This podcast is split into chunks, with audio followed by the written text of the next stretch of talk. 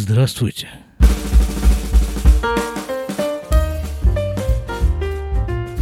Триста тридцать седьмой выпуск подкаста из Израиля. Сегодня 30 сентября 2020 года. Честно говоря, мне бы совершенно не хотелось начинать этот выпуск с этой избитой, печальной, совершенно навязшей в зубах и в ушах теме, которая именуется корона. Но что делать? Что делать? Я ведь взял на себя такую миссию рассказывать вам о Израиле. Причем не просто не о том Израиле, о котором вы можете прочитать в газетах, и не в газетах, извините, газет уже, наверное, давно не существует, а существуют разнообразные интернетные средства донесения до вас информации. Так вот, э, так вот, э, свою функцию я вижу в том, чтобы рассказывать вам о Израиле как бы глазами увиденном, услышанном, может быть, и прочувствованном в том или ином варианте, глазами, ушами и прочим организмом. Э, такая затейливая фраза получается. Ну, в общем, глазами э, рядового израильтянина, среднего израильтянина, которым, э, с вашего позволения, я назначил себя. О, я добрался до конца этой фразы, можете меня поздравить, а я вас. А вокруг этого самого рядового гражданина среднего израильтянина происходит корона. Это основное вообще, чем живет сейчас, видимо, все человечество, Израиль в частности. Других, других тем просто не существует. Вот это происходит вокруг среднего гражданина. А иногда эта самая штука проникает и внутрь него. Как это случилось в, моем, э, в моей ситуации, об этом вы уже, наверное, достаточно наслышаны. Еще раз напоминаю тем, кто не слышал про витамин С, он же витамин С, который я, болея короной, принимал в слоновых совершенно дозах, и считаю, что это меня, что это меня в значительной степени вытащило, потому что было туго. И вот с тех пор моя жена рассказывает тут народу всем, э, для кого это актуально, для кого это не актуально, для кого это пока еще не актуально. Она всем рассказывает про очень большие дозы витамина С. И нужно сказать, что люди ей звонят, вот эти люди, которые тоже болели короной, ей звонят и благодарят, и говорят, что да, да, действительно, эта штука помогает. Это не реклама. Мне, собственно, некого рекламировать. Если бы я лично выпускал этот витамин э, С и всем его продавал, то я бы, конечно, тут, э, тут бы вставил такую вот какую-нибудь э, заметку. Минутка рекламы. Не, это не минутка рекламы, это минутка того, как выкарабкаться из, из-под короны, если уже ты ее подхватил витамин С.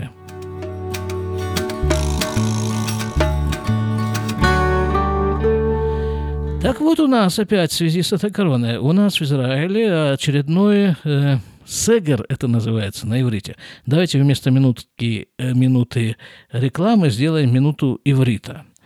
Сегер, есть такое слово на иврите, э, лизгор. Лизгор – это закрыть.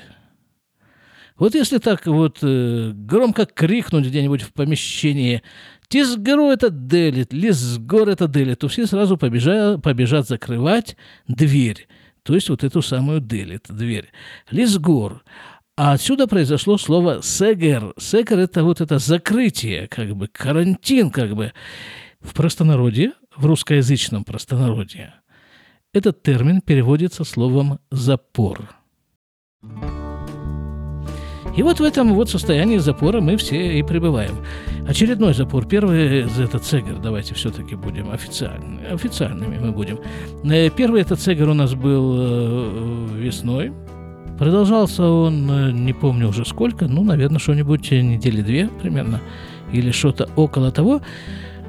Почему? Опять же, потому что были весенние праздники. Вот весенние праздники, это был Песах, да, в Песах принято как бы ездить друг, друг к другу в гости, как правило, семьи, там дети приезжают к родителям со всеми своими детьми, с внуками, там вот это все.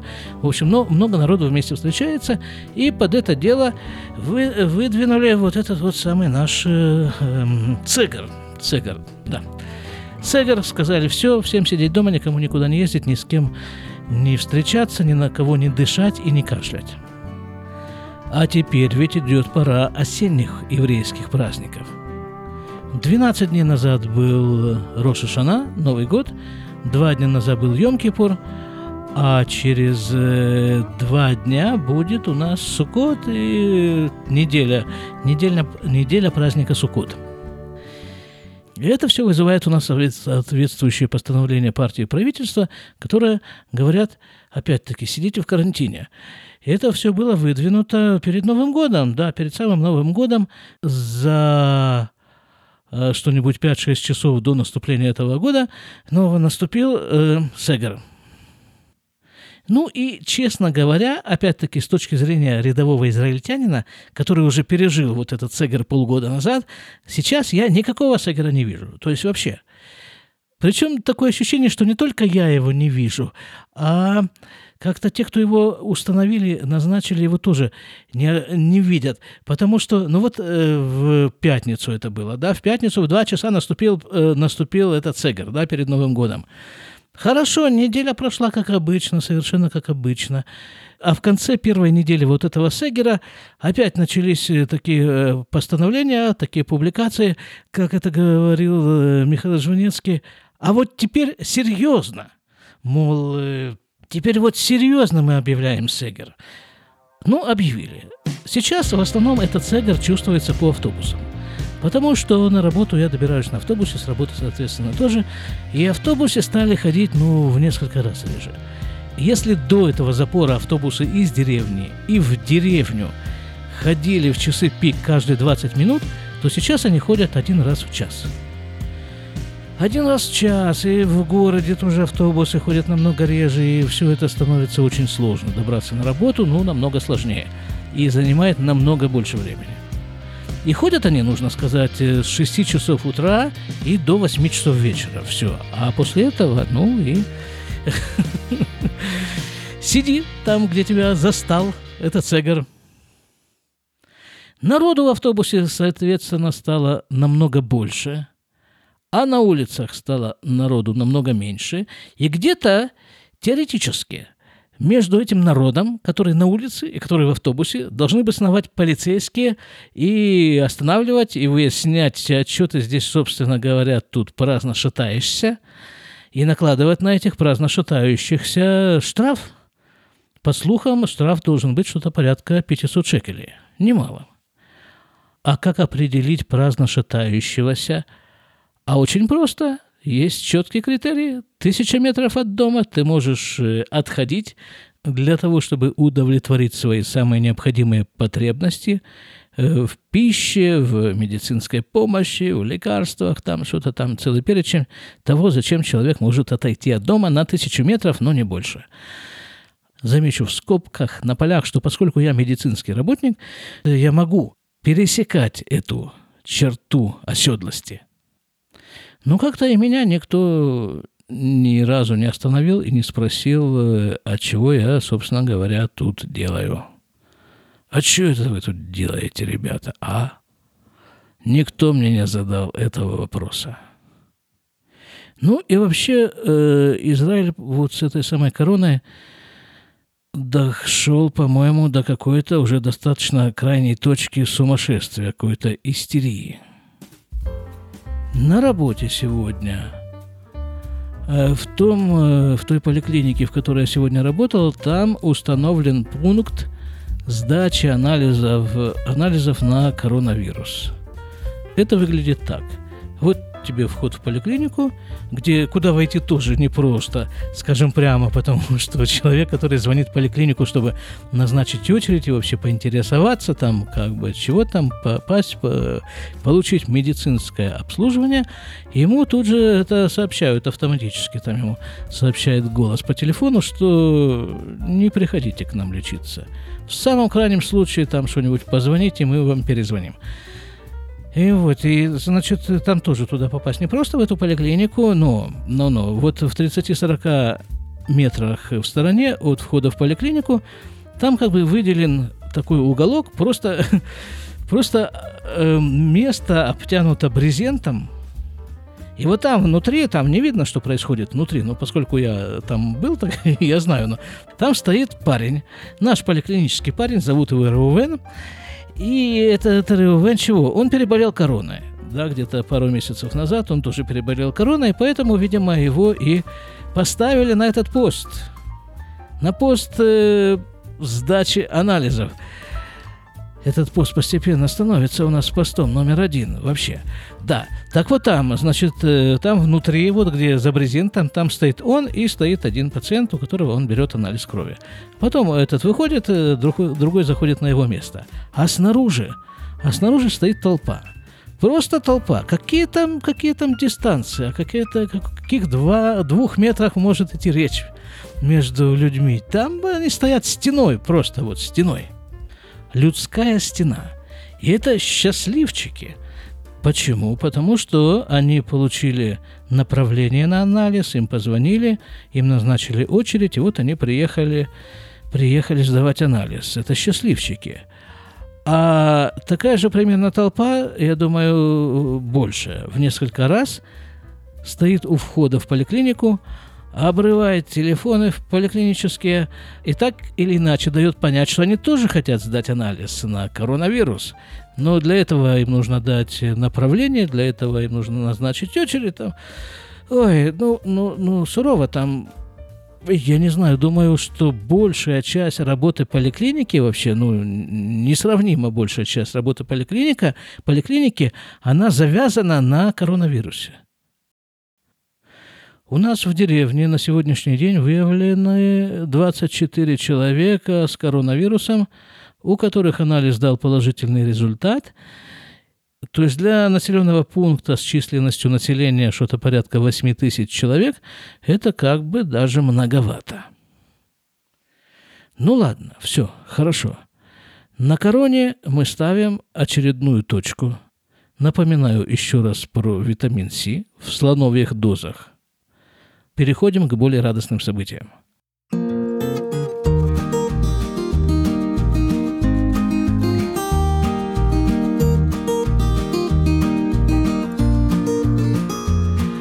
У нас в семье приближается праздник.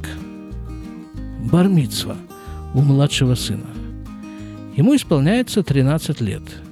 А по еврейскому закону ребенку, ребенку человеку, скажем так, которому исполняется 13 лет, еврей, вот такая более точная формулировка, еврей, которому исполняется 13 лет, становится совершенно летним. То есть с этого момента, вот, вот буквально с этого момента, когда ему исполняется 13 лет, он принимает на себя ответственность за исполнение всех заповедей – которые ему предписывает еврейский закон. Ну, это вообще чудо происходит в этот момент, вот э, в этот день совершеннолетия.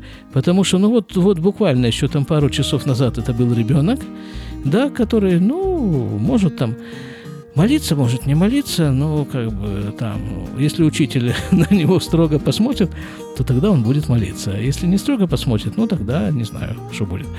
Вот. А вот, вот проходит несколько часов, наступает день его 13-летия, и все, он обязан, он взрослый.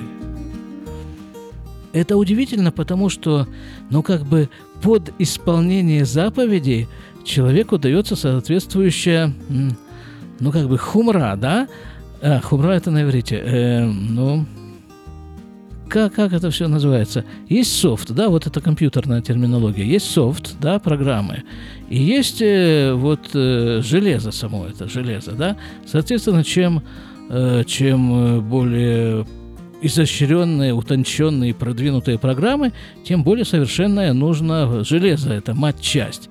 Так вот и ребенок тоже. Вот вроде он, вот как бы он, ну тот же самый ребенок, ну, ну что там, вот ему там 12 лет и 300, соответственно, 64 дня, э, или, или там уже, или 13 лет. Это что же самый ребенок? Но не, на самом-то деле, вот с этого момента, когда, когда на него возлагается бремя, это так и называется, Оль Мицвод, бремя Мицвод, заповедей. Вот с этого момента ему даются какие-то дополнительные структуры, меняется его структура для того, чтобы для того, чтобы он сумел выполнить эти заповеди. Одна из основных заповедей, которым э, к исполнению которой он приступает, э, собственно, еще до 13-летия, это заповедь наложения тфилин. Есть обычаи, по которым, э, по которым человек начинает накладывать тфилин за месяц до совершеннолетия, до 13-летия. Есть обычаи, по которым он начинает накладывать тфилин за два месяца до этого события. Нужно, видимо, рассказать, что такое тфилин. Тфилин – это две черные коробочки такой определенной формы – эти коробочки сделаны из коровьей шкуры. Это совершенно не похоже, потому что они плотные такие, они держат форму, ну, как дерево, скорее они выглядят деревянными, но нет, на самом-то деле это специфическим образом обработанная коровья шкура. Это все делается, кстати, вручную. Методики изготовления тфилин получены из древности. Коробочки. Внутри этих коробочек – находится э, клав, это называется. Это тоже очень тонко выделанная коровья шкура. И на этом клафе, самое это главное, в Твилин, э, написано э, несколько отрывков из э, Торы. Причем это пишется специальным человеком, который умеет это делать. А для того, чтобы уметь, он, соответственно, учился это делать. И делал это много-много-много раз. Вот, пишет он это все дело гусиным пером. Тушь тоже совершенно специфическая тушь, потому что, ну, это же коровья шкура, это не бумага. Когда пишешь на бумаге, то тогда чернила, они как бы пропитывают эту бумагу, получается такое пятно. А когда пишешь на коровьей шкуре, то ничего там никуда не пропитывает. Как бы если провести пальцем, то чувствуешь, что это такой выпуклый текст. Выпуклый текст, э, состав этой туши, там входит какое-то клеящее вещество или несколько, несколько клеящих веществ, которые позволяют этим буквам приклеиваться к этой коровьей шкуре. И, ну, в общем, это все очень-очень и очень непросто, а потому э, вот написание тфилин, сама работа по написанию тфилин – стоит нормальных твилин, таких вот э, нормальных тфилин. Это где-то тысяча долларов пара тфилин. Пара. Один, э, одна коробочка на руку, другая на голову накладывается. Тысяча долларов стоит написание, и плюс еще где-то 400, примерно, что-нибудь, 500 долларов стоят все эти материалы, все эти коробочки, там, ремешки и прочее, да. Вот, значит, это две коробочки. Внутри вот то, что мы сказали, они там уложены соответствующим образом, традиционным, там, ну, ой, там, там очень, очень много всего вокруг этого дела, и внутри этого дела тоже очень много всего. К этим коробочкам привязаны, приделаны такие ремешки, тоже специальные, ремешки все специальное. И узлы, которыми завязаны эти ремешки, тоже специальные. И вот этими ремешками привязывается один, одна коробочка, один тфилин на руку, на бицепс – а другая коробочка, она привязывается, при, как бы накладывается на голову. И это делается каждый день, кроме субботы и праздников. Обычно это делается утром. Перед утренней молитвой человек накладывает филин, а потом после молитвы он их снимает. Ну, возможно, всякие варианты. И это считается одной из, э, одной из э, основных из принципиальных таких э, заповедей в иудаизме. Да, перед тем, как э, накладывается тфилин, произносится благословление соответствующее. Все как положено. Так вот, через неделю с Божьей помощью наш младший сын начнет накладывать тфилин. Это, это событие, это колоссальное событие для всей семьи. То есть вся семья становится взрослее на одного человека. И обычно это праздник. Приглашаются гости, часто это проводится наложение тфилин, и сама бармитсва То есть вы понимаете, да, есть э, некоторое, некоторый промежуток времени между первым наложением тфилин в жизни человека и бармитсвой, собственно, днем 13-летия. Этот промежуток, как мы сказали, и либо месяц, либо два месяца. Смотря каких обычаев придерживается этот человек, его семья. Так вот, обычно оба этих события, и наложение тфилин, и день 13-летия – это праздник, это праздник, это отмечается, это приглашаются гости, часто заказывается зал, заказывается там музыка, ну, такое очень большое дело. А в этом, вот в этом году Сегар. Я не знаю совершенно, как это все у нас будет выглядеть. Мы тоже планировали, что э, наложение тфилин, во всяком случае, это будет у Котеля. Котель – это западная стена, стена плача. Можно провести это все самим или обратиться в компанию, которая все это там организует э, и все это делает делает как-то так вот э, отработана у них эта, эта процедура. Есть разные варианты, но никто же не предусматривал вариант вот этого вот Сегера. Ну вот, э, видимо, все это будет, все это будет скромно. Без, без гостей. Во всяком случае, вот это вот наложение тфилин.